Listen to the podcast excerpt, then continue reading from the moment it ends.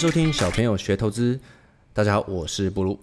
本集节目由币安合作播出。币安是全球最大且最领先的加密货币交易平台，比特币等加密货币已经是大家都生活中能耳熟能详的新时代的投资。虚拟货币是在过去十年里成长速度最快、表现最好的资产类别。币安让购买比特币以及其他热门的加密货币，例如以太币、狗狗币、币安币等。成为一件轻松平常的事情，就像你出门吃饭那般的平常。只要透过数百块新台币就可以跨入这个市场。到币安平台 Binance.com 注册只需要三十秒的时间。所以为什么世界级大公司如特斯拉也宣布在二月购买十五亿美元的比特币？所以一直对比特币有兴趣的听众有福了，大家可以透过 Pocket 下面的 Kids Invest 专属连结注册，就可以享有小朋友学投资粉丝专属福利。在接下来的交易里省下两成的手续费，有兴趣的同学就可以开始你人生第一笔的加密资产。那顺便跟大家提一下，最近虚拟货币的诈骗其实蛮多的哦，所以有兴趣的千万不要去听信这种随便密你的人，而是要从我们这个币安的平台去了解。那有幸的，我们今天请到了币安的合伙创办人何一一姐来跟我们聊聊个。比特币币圈啊，应该说虚拟货币跟这个币安平台的一些基础知识。那我们欢迎一下呃我们的易姐。Hello，大家好，我是币安的联合创始人何一，也是大家熟悉的币安首席客服。那之所以叫我首席客服呢，是因为我们币安非常重视用户的声音，所以我们不管是币安的创始人还是联合创始人，包括我们的币安天使。都会在社区里面去倾听大家的声音，欢迎大家给我们提出更多的意见和建议，谢谢大家。好，今天小朋友的听众其实基本上，我觉得对币圈的理解应该几乎是偏于零哦。那我本身不如应该，我我也是属于呃非常的呃散户的阶段，所以其实想要从最基本的开始跟一姐呃学习一下，了解一下这个加密的币圈到底在干嘛，到底是不是一个呃我们一般投资人都可以去呃切入的一个市场。相信一姐一路以来也是遇过很多不懂币圈的人啊。那如果是用最简单的方式来呃跟他们解释所谓币圈何谓加密货币的话，大概一姐通常都会怎么跟他们解释呢？那通常呢，我会把这个加密币分不同的品类去跟大家介绍。比如说大家熟悉的比特币呢，其实它在整个加密币的世界里面更像是。钱这样的一个角色，那其实其他类型的更多的加密币呢，它更像，比如说类似于股票、证券这样的资产。但是随着全世界有越来越多的国家和地区的通货膨胀，所以对应的会带来，不管是钱还是说这些加密资产的价格都在持续的上涨。所以刚才您也提到说，在过去的十年，加密币是全球范围内最佳的投资品类之一。那在这个钱的问题上，其实我们很多人从小在理解钱这个事情上，可能简单的为理解为是指一张钞票，或者说是银行账号里的数字。但是其实如果我们回头去看人类发展的历程过程当中，早期的钱货币它可能是呃贝壳，也可能是羽毛，甚至可能是一些石头。但是随着全世界有越来越多的人，他的这个货币开始流通，那最终大家选择取用的都是贵金属，也就是黄金、白银这些东西。那而黄金、白银的特点是什么呢？是它的总量有限，它的稀缺性，它易于分割。易易于保存，所以当第一个比特币出现的时候，其实更多的是在遵循黄金所特有的特质去设计的一个虚拟物品。所以随着时间的发展，我们可以看到，在全世界范围内，货币的发行摆脱了原来的金本位。原来是说你的这个国库里有多少黄金，那你就印出来多少钞票。但是现在我们会看到。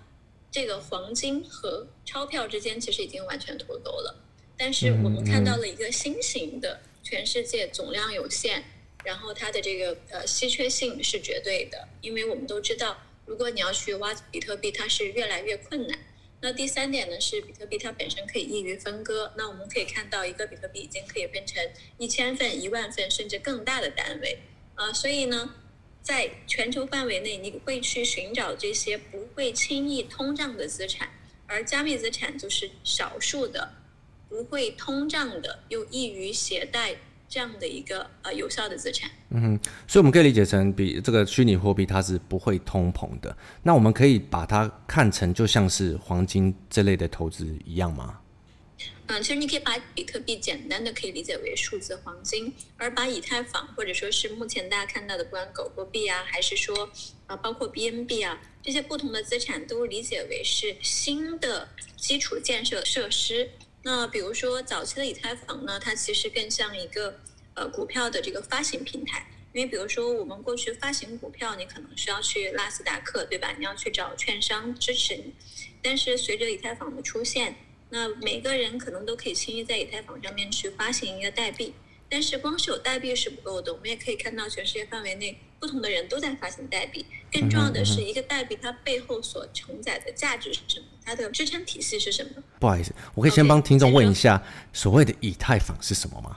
啊，以太坊就是 ETH，嗯，也是一个加密币。哦，它是哦，以太币也是以太币的意思。因为我觉我我觉得观众呃听众听到这边可能会先觉得，哎，既然有这么多的币，那他们都是应该说可以把它们比喻成，例如说黄金、白银这种不同的金属，每一个币都是有呃也是有限的这个数量嘛。呃，我觉得这个其实取决于不同的项目。那我刚才在前面提到说，像比如说比特币可能更像是黄金，但是呢，其他的这些代币可能更像是股票，它有可能是比如说纳斯达克。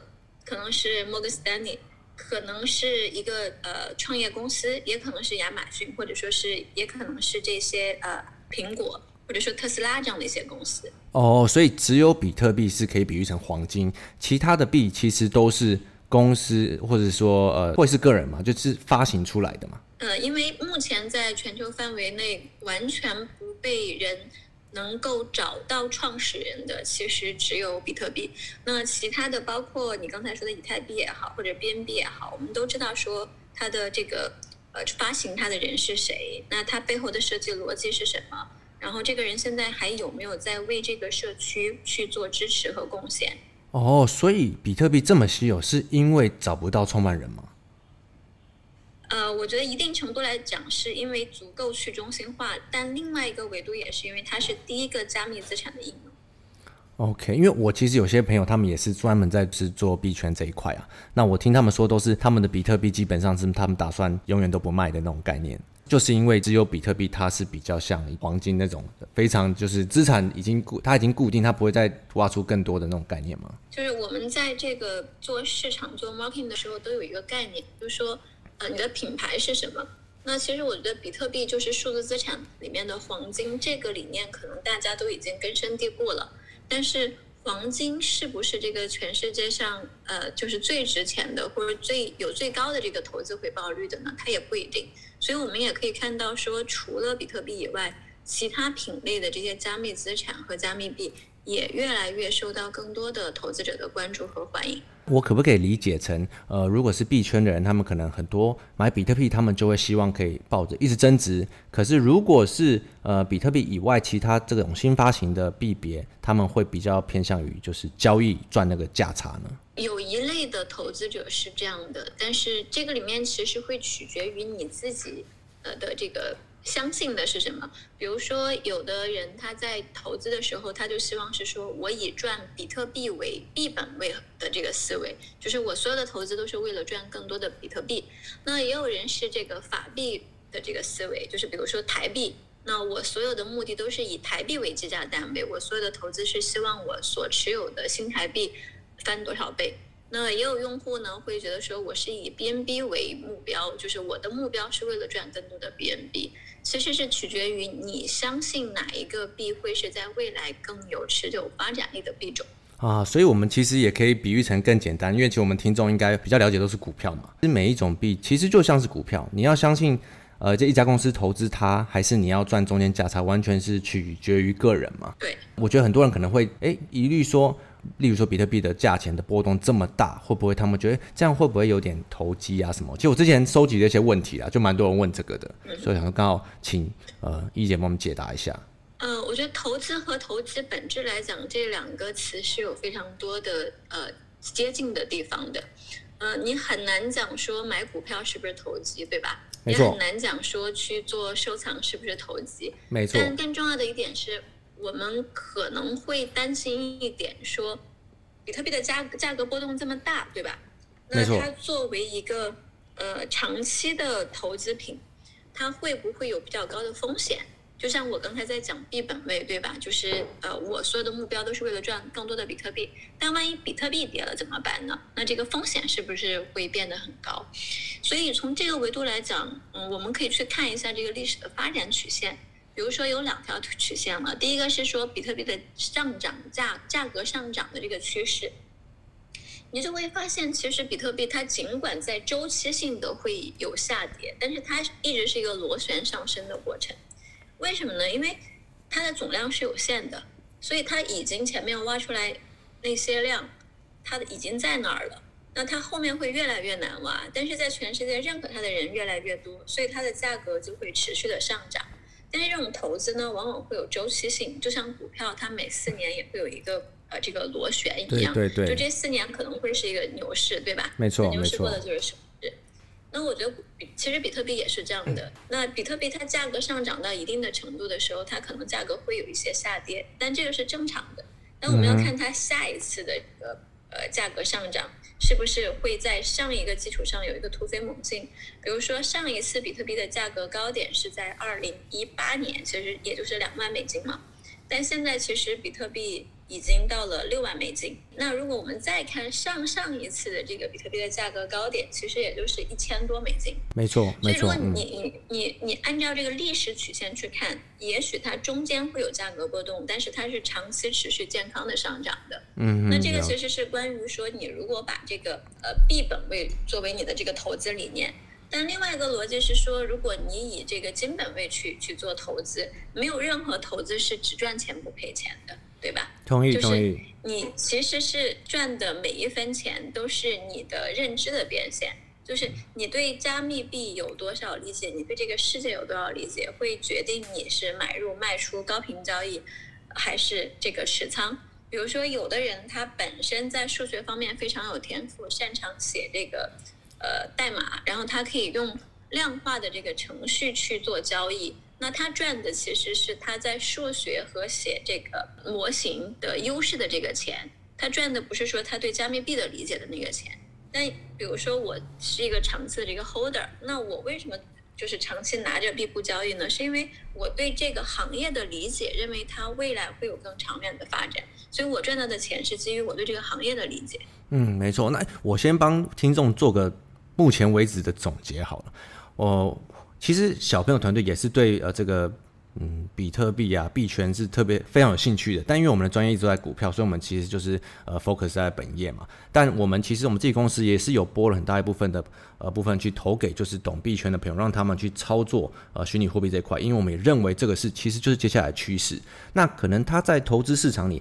还是算相对的新，所以很多人其实是保持着呃。不太了解，或者是可能会比较怕它的波动性比较大的心态，但其实看到，诶，不管是特斯拉还是情感这些公司，大公司都已经开始沿用，然后整个市场的机构机制也越来越稳定了。所以我想要请呃一姐跟我们聊一下，那币安在这个币圈的呃角色跟其他的平台比起来，是大概可以跟我们怎么解释呢？呃，那我跟大家举一个例子好了，这个例子比较通俗啊。就比如说边呢，最早期在二零一七年的时候，其实是一个交易平台，那就像说是一个呃股票里面的纳斯达克一样，就大家可以在我们的平台进行买入和卖出，来进行你的这个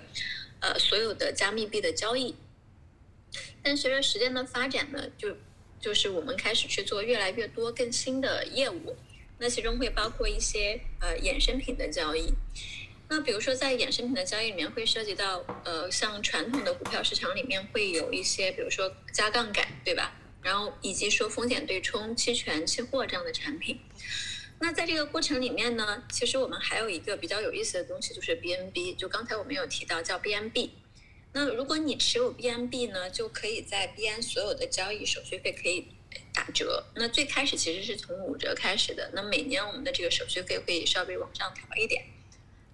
那就像说，你开了一家餐厅，这家餐厅呢，你可以拿到一张卡，这个卡一开始卖给你很便宜，只需要一百块钱。那你拿着这一百块钱呢，就可以去吃饭，但每次吃饭呢给你打五折。但这个餐厅越做越大，然后呢，这个发出去的这个卡呢，它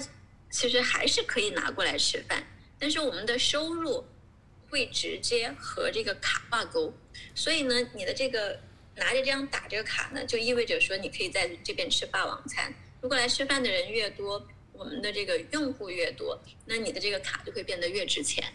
嗯，这个我觉得大家可能会理解说是最早期的 BN 的这个呃平台币的模型，但随着时间的发展，后来我们有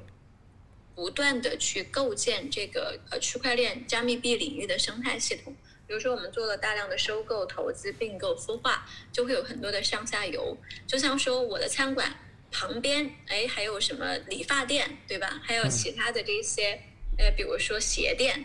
衣服店。你拿着我的这个 BNB 呢，你可以去那些店消费，哎，也是打五折，也可以用我这个卡里面的呃 BNB 去其他地方消费。那在这个过程里面呢，意味着说我的使用场景拓展了，那对应的 BNB 的这个市值也就上升了。那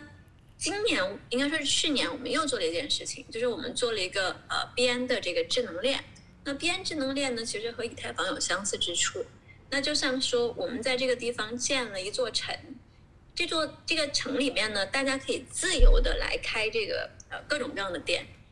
但不管你开什么店呢，其实你都需要用到这个 BNB。所以呢，在这个过程里面，我们的呃 BN，你现在问我说它到底是一个交易平台，还是说是一个生态体系，还是说一个呃独立运转的一个系统，其实它已经很难讲了，但是。呃，可以说，在整个这个生态体系里面，其实就是以 BNB 为核心，也就是 BNB 去把我们所有的使用场景啊、串联起来。然后呢，在这个过程当中，我们所有的 BNB 的持有者也获得了这个上千倍的回报。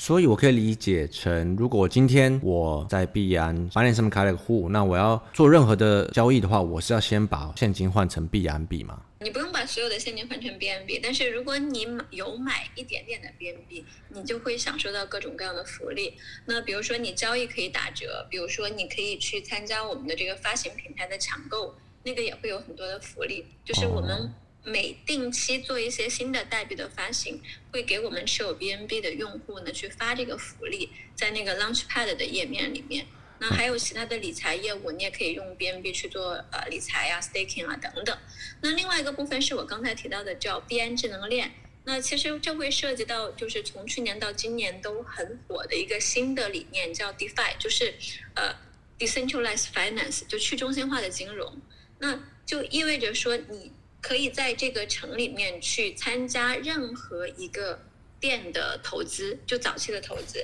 那这些店刚刚起步的时候，你就可以去做。但我们这个行业里面叫呃挖矿，就是去做农民，然后去去呃挖矿。那这个动作里面呢，其实你是需要用到 BNB 的。OK，那所以呢，如果只是在 BN 的交易平台里面，如果你持有一点的这个 BNB，它已经可以去拿到一些福利了。但如果你在 BN 的这个上下游的呃这个场景里面，你就会发现说，哎，你拿到 BNB 其实有超多的福利。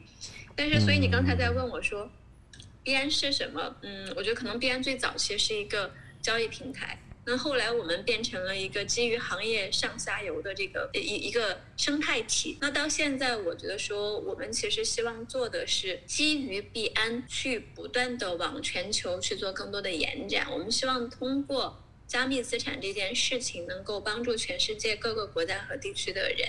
能够在区块链上面更自由的去转换或者说是流动自己的价值。那这个有点绕口，怎么理解呢？就像互联网其实是让大家的这个信息得以更自由的呃传播和流转，对吧？对，我觉得。那在未来，我们希望在这个呃 BN 的智能链上面，在 BN 的这个生态体系里面。呃，全世界所有的资产或者说有价值的这些载体，都能够以加密资产的形式得以更自由的流转。对，我觉得其实币圈对现在大部分一般投资人问题，就是我觉得很多人会觉得太难懂了，他们想要试着去理解，可是也不知道从何然后找到一个比较呃自己可以理解的方式。当然是投资的部分，大家也比较小心，因为像我一开始跟币安联络上，然后我就问了我们做币圈这块的 partner，他就说如果你要合作，当然就是直接找币安了，因为他们是最大的。所以我理解的话，就是有点像是一个交易所、交易平台。但是同样的，在做一样事情的其他平台也很多吗？还是其实就是主要几个而已？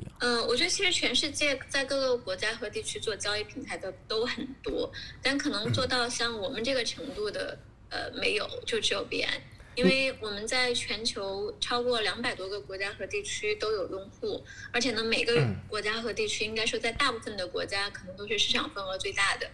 呃，另外一点呢是，其实币安不仅仅是交易平台，就像我说的一样，交易平台是我们的第一步。那其实我们更重要的一点是说，我们不断的在去做很多的努力和创新。那这些努力和创新让这个行业变得越来越大。那只有说你在一个行业里面，这个行业变得越来越大，你又一直保持在头部。那你才会成长的越来越快，所以这可能也是为什么你的朋友会比较推荐币安的原因，因为我们确实在为这个行业做了蛮多投入的。我们这样是因为先进者优势吗？还是诶是因为什么原因我们可以做的相对的比较比较有一个系统化区一个区呃区块链的概念？我觉得其实可能还是因为团队，因为人，因为呃我觉编这个团队呢，其实我跟很多这个呃公司都打过交道，但我觉得编这个团队本身有非常强的这种。呃，目标感就是很多公司做到编这个程度，可能会觉得说，哎，我已经赚了蛮多钱了，其实我可以退休了，或者说我可以赚蛮多钱，或者说在很多地方都可以赚钱。但是我们其实很多行为决策都是以用户为导向的在做决策。那其实你听到很多公司会说。呃，这个用户第一，以用户为中心。但是边其实在发展的过程当中，我大概可以给你举两个例子。那第一个例子呢是，其实，在区块链的世界里面，确实对于很多小白来说风险很高，因为它里面会涉及到各种各样的，呃，比如说把这个代币发送来发送去，而且每一个都是。一长串的这个地址，那这个时候其实是特别容易发错的。所以二在二零一七年的时候，币安刚成立，我们就有经常看到用户会打错币，就它就像这个银行转账一样打错了。但打错了以后呢，往往在过去都是没有人会去帮用户做这个找回的，因为如果去做这个找回，第一是它非常费时费力，需要技术，需要人。那更重要的一点，其实过去哪怕是打错了，就你的币很值钱。那在这个交易平台的钱包里面，但那是你自己犯错误，所以就算是打错了，交易平台也没有义务把这个钱还给你。那因为当时就是有一个学生，他把他的学费都买了币，然后又打错了，然后当时就来找我们说，我知道这件事情是我自己的错，但是我确实没有办法，因为这是我的学费。然后后来我们就内部讨论了一下，就觉得说，那 OK，以后我们就去帮用户做找回这件事情吧。那做这件事情意味着什么呢？意味着说，我们可能在过去的应该是三年多的时间里面，给用户找回了差不多超过两千万美金的资产。那这两千万美金，如果我不去找，或者说找回不还给用户，那就是币安的。但我们是全球第一个这样去做的交易平台。嗯，了解了解。那我我们在，但这个其实不仅仅是、嗯、不仅仅是这个钱的问题，更重要的是，其实花出去的这些时间成本和人力成本，其实真的非常高。嗯，我相信。但我我觉得我们还是可能要讲回更更贴近听众的一些，如果他们要切入这市场的东西好了，因为我们也知道，哎，现在比特币一枚这么贵，对，现在六万差不多六万美金了。但是是不是其实要交易可以要买多少钱都可以，并不是说一定要买一颗比特币这样子的方式。我我刚才其实前面有讲到，就是比特币有个特点，就是它可以无限分割嘛，就无限分割意思就是它可以一直往下拆，所以哪怕它现在六万美金，其实你就是买个呃六百新台币，其实也没有问题啊。哦，所以多少你多少钱其实都可以买，应该也可以。嗯，就就跟买股票的零股的概念是一样的。呃，比如说它可能比股票还能够拆得更细一些。哦，就你想要多少钱都可以的概念。嗯。对，多少钱都可以。哦。但前提是你你那个价格可能要和平台的这个最小单位能够匹配。那但是，例如说，如果我在币安，因为一般用户应该在币安交易就是在这边嘛，不会有人说这边买，然后到另一个平台卖，或是之类的做法吗？嗯、呃，其实会有，因为全世界不同的平台之间，它有的时候偶尔会有价差，但是通常因为价格变化非常快，那在传统股票市场里面有一些专门做量化的团队，对吧？做量化交易的团队，uh -huh, uh -huh. 那他们可能会去做这种跨平台的呃这个交易，但是对于普通正常普通用户来讲的话，基本上就是说你在币安买币，那你就把这个币。呃，放在币安的自己的账号里面，你不管买入卖出交易都是在这儿了。所以前面其实你刚才有提到说，有人用这个呃，就是加密币在这个呃 TG 群里面去诈骗嘛。那他通常会告诉你说，让你去一个地方买，然后再把币提走，再打给他。那这种其实基本上肯定都是骗你的了。基基本上我们要投资这种，都还是要自己在，例如说币安这种平台。开一个户才是正确的，而不是去相信别人讲你要干嘛干嘛之类的嘛。对，你就在边开一个账号，然后你就把这个钱充进来买完币，然后就把你的账号和密码一定要保管好，不要说啊，你把这个钱打到某一个地址，那你千万不要打，因为只要你把这个发送出去了，这个你的钱就没有了，也没有人能帮你找回来，因为这种其实你的币已经发送出去了，理解吗？了解，就像那是另外一个，嗯，一个账号，它是不是实名的一个账号？然后你发送过去是没有人可以把它找回来的。对，所以这个一定要自己存好，才不会遗失掉自己的这个虚拟货币。那我想再请问一下，之前朋友都一直说这个你要先换 USDT。才可以去交易的这个东西，又是要怎么怎么跟如果说不同的呃不懂的小白解释呢？呃，USDT 呢，其实我们叫它稳定币。其实现在稳定币有很多种，包括 USDT、呃 BUSD 或者 USDC 等等。那其实这些你听这个名字叫稳定币啊，实际上它就是目前挂 USD 的，肯定都是和这个美金匹配的稳定币。就是它的价格是和美金一比一挂钩的，但偶尔会有价格偏差，比如说买的买这个稳定币的人特别多，或卖这个稳定币的人特别多，价格会有一点点的波动。因为我们会看到说，像币安这样的平台呢，其实很多时候它都是这个呃币币交易嘛。那币币交易就意味着说，你一直是拿这个加密币和加密币在交易。那所以你有的时候买入和卖出的时候，并不是直接把它换成一个呃新台币再拿回你的账号。而且你其实，在币安的账号里面，如果你想用法币计价，法币就是比如新台币、呃欧元，或者说是呃新台币都是法币了。你你想用当地的法定货币计价的时候，呃，那或者说你就可以去把它买入或是卖出成稳定币，也就是 USDT。但是其实如果说你只是想要买币，不一定必须买成 USDT。呃，比如说你在 BN 的这个平台里面使用我们的这个 C to C，也就是用户和用户之间交易的那个功能，呃，实际上你是直接可以买比特币的，你可以用新台币去买这个比特币，或者买 BNB 或买其他的币也可以。应该说我可以理解成，如果我把新台币先换。换就转成钱放在平台上，应该一般会先转成稳定币吗？大部分时候，如果你是一个非常高频的交易用户的话，你可以先把它换成稳定币，哦，然后你再去买入或者是卖出你想要买的其他的币种。哦，因为稳定币也就是 USDT 或者 USBUSD 的这个交易币对是最多的。哦，如说，所以如果我是比较高频的交易者，我才需要去把它换成一个稳定币，不然平常其实就用新台币直接买我想买的东西就可以了，是这样没错？啊，是的，其实呃没错，其实你不管是持有这个 BTC 还是持有这个 BNB，它价价格都会有波动嘛，就像我刚说的一样。但是在什么场景下你会需要把它换成稳定币呢？就是你觉得你的拿着这个价格波动，它已经涨得很高了，或者说它已经跌得比较。低了，然后你想要把它换成稳定币的时候，就像比如说你持有一个股票，这个股票价格波动很大，然后你想要去把它卖出的时候，你是以什么什么计价的？你是以新台币对吧？嗯，那在这个币安平台里面，你想要去把你持有的这个币买入或卖出的时候，然后或者你想先观察一下等等看，那这个时候你就把它换成稳定币就好了。好，那我觉得聊到这边，我当帮大家做个总结，因为我觉得。有些专有名词可能有一些呃小白听众应该还是会有一些疑惑。那其实因为对这个虚拟货币来讲，这个趋势我觉得是非常明显的，很很多人都不能否认它是接下来未来的一个货币的趋势嘛。那我们其实可以把它理解成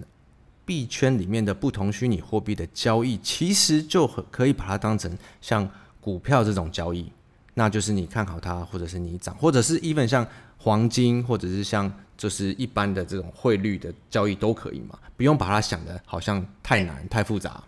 那现在的话，币安就是一个相对现在全世界最大的平台，我们可以在上面选择，就是呃要买入卖出就在上面交易，所以有点像平台，也有点像这个呃在股票市场或像证券商的角度，也可以这样说，对不对？对，你可以就把它当成你在这个券商开了一个户，然后呢，你。每一次买入一个币或卖出一个币的时候呢，你就把它当成股票。然后呢，你如果是想要长期持有一个币呢，你一定要对这个币种有足够的研究和了解。嗯。因为我们都知道，就是说你买股票其实会有很高的风险，对吧？比如说有的公司它可能今年发展好，明年发展不好。其实，在币圈也是这样的。嗯。那不同的代币之间，它背后都会有一个团队。那比如说这个团队它做得好还是做得不好，它的收入好不好，它有没有收入，有没有商业模型。还是说完全就是靠社区这个自传播，那都是有不同的可能性的。那另外一个维度呢，是当你这个买入或卖出股票的时候，你一般会把它换成你当地的法定货币嘛，比如新台币。那你在币安交易的时候，就把它换成 BUSD 或者是这个呃 USDT 就可以了。对，没错，所以其实，诶，虚拟货币就跟我们平常交易这些我们现在有在接触的东西一样，而且其实它的呃切入门槛也也不高，因为其实我你要买多少钱，因为现在的比特币他们都可以拆，所以你也不用说一定要我要多少钱才可以买入，所以股票的门槛反而搞不好还比较高一点。我觉得就是在这个地方，其实嗯，它倒不是取决于门槛高不高，我比较建议说，我们这个投资者一般我们在这个投资逻辑里面都会有一些资产配置嘛。就说你有一些钱是呃固定资产，有一些钱是低风险的，这个呃，比如说放在银行去应对你生活的突发状况的。那比如说你可能还有个百分之三十可以去承受这个呃高风险的这个波动的，那你就拿你的一点点钱去放到里面，先玩一玩，试一试，测试一下，然后你大概就知道说，哎，买入是怎么回事，卖出是怎么回事。所以是不是我可以理解成币圈的人大家都把比特币当作是最接近黄金等级，就是最。怎么讲？也不是说最好嘛，说最稳定的主要的虚拟货币嘛。那是不是某天等它大跌的时候，嗯、最稳定的、嗯、最稳定的是 USDT，就刚才讲的 USDT、哦、稳定币因为它和美元一样嘛，它稳定嘛，就是它的价格基本上就和美元挂钩，最多也就是这个通胀和通缩的那个价格波动。相比而言，就是比特币是大家公认的这个有高价值的资产。其实因为我我老实说，我看比特币价钱看很久，投资圈我觉得其实线图画的出来的东西。很多方式的看法都可以蛮像的，那是不是？等它哪天如果大跌，那其实这种比较有呃愿意持有的投资者就比较相对比较可以切入。呃，我是这么看的，因为我觉得从我自己角度来讲啊，我的币是拿了蛮多年的，然后包括大家知道币安的这个创始人叫 CZ，那他其实是在二零一三年底一四年，然后就是把自己的房子卖掉，然后就买成比特币，后来一直没有再买房。那个时候价格只有一千多美金吧，就是我觉得你短期之内看它的这个价格波动，是不是说？它一定就会是最高或者最低呢？其实不一定。但我们都知道那些最牛的这个，呃，叫什么投资者啊，他往往其实不是说在最低点买入，他往往也不是在最高点买入。就巴菲特讲这个长期价格投资嘛，其实就是说你对这个每一个加密币背后的，呃，这个商业模型的理解，以及说对每一个币本身的，呃，价值的理解，会决定说你持有什么样的币。那我还是比较相信说。嗯，比较简单、直接、有效的方式是你找到一个好的资产，就长期持有它，等就可以了。啊、嗯嗯嗯，但是当然，如果说你来边只是说买完一个币你就不动了，可能对我们不是最有效的。为什么？因为我们是交易。我了解。我赚的是你的手续费，你交易我才能赚钱。但本身从这个长期投资来讲的话，我觉得还是比较有效的。对，所以今天主要目标我是希望呃让听众更了解说，哎，其实虚拟货币圈比特币的投资其实很容易、很简单，不像我们以往把它想的这么难，然后甚至有人还觉得它是诈骗等等的。那所以最后我想要请一姐，哎，有没有什么，例如说关于台湾的投资人的部分，或者是什么我刚刚没有提到，你觉得小白一定会问的东西，可以帮我补充一下吗？嗯，我觉得一定会问的应该就是呃这个充值通道了，因为我们现在应该没有银行充值通道，所以。大家在 BN 台湾地区买入的话，应该都是用户和用户之间的交易。Oh. 呃，所以用户和用户之间的资呃交易，就意味着说你是在和另外一个用户去啊、呃、买或者卖。这个时候一定要谨慎一点。比如说，你要去准确的去检查它的这个，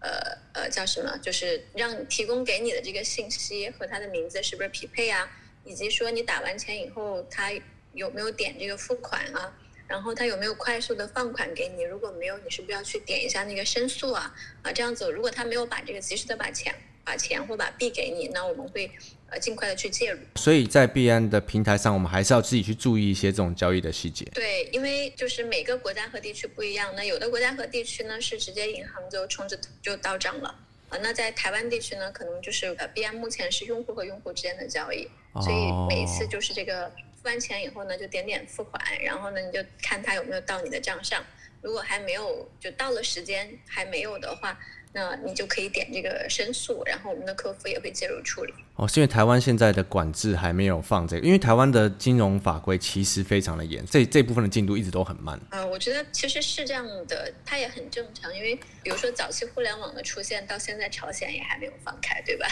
也是也是对，都多少年了。那另外一方面是说，本身加密币这个东西呢，它其实还是蛮冲击人的认知的。那过去我们都觉得说，只有这个呃叫什么政府印的这个钞票才有价值。但大家会觉得说，哎，这么一串代码它也有价值吗？好奇怪，就像你说的一样，大家觉得是传销或诈骗。嗯嗯。呃，其实我我觉得在一四年的时候，其实可能就那个时候比较早嘛，可能这种。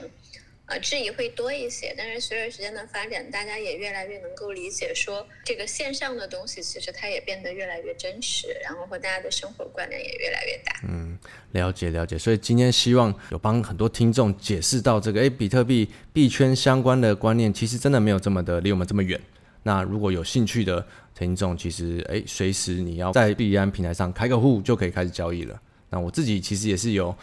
蛮大的，一直都蛮有兴趣的，啊，但我真的不知道怎么切入，所以刚好今天趁机问了一一起很多问题。那今天就谢谢一姐的时间跟我们分享。谢谢谢谢问，呃，我觉得我今天可能没有讲的很清楚。其实我觉得我问的也很乱，因为我也是完全是小白的状态。呃，没关系没关系，下次我们有机会可以再约一个，然后希望能让我们的小白朋友们更了解币安，也更了解加密币这个领域。但简单的来说呢，大家可以理解为是过去呢，大家会把这个呃贵金金属作为呃有效的去统计这个世界的交易的一个载体，对吧？但是随着时间的发展，像呃加密币这样的电子产品，它可能会更好、更有效的去提高大家的这个效率，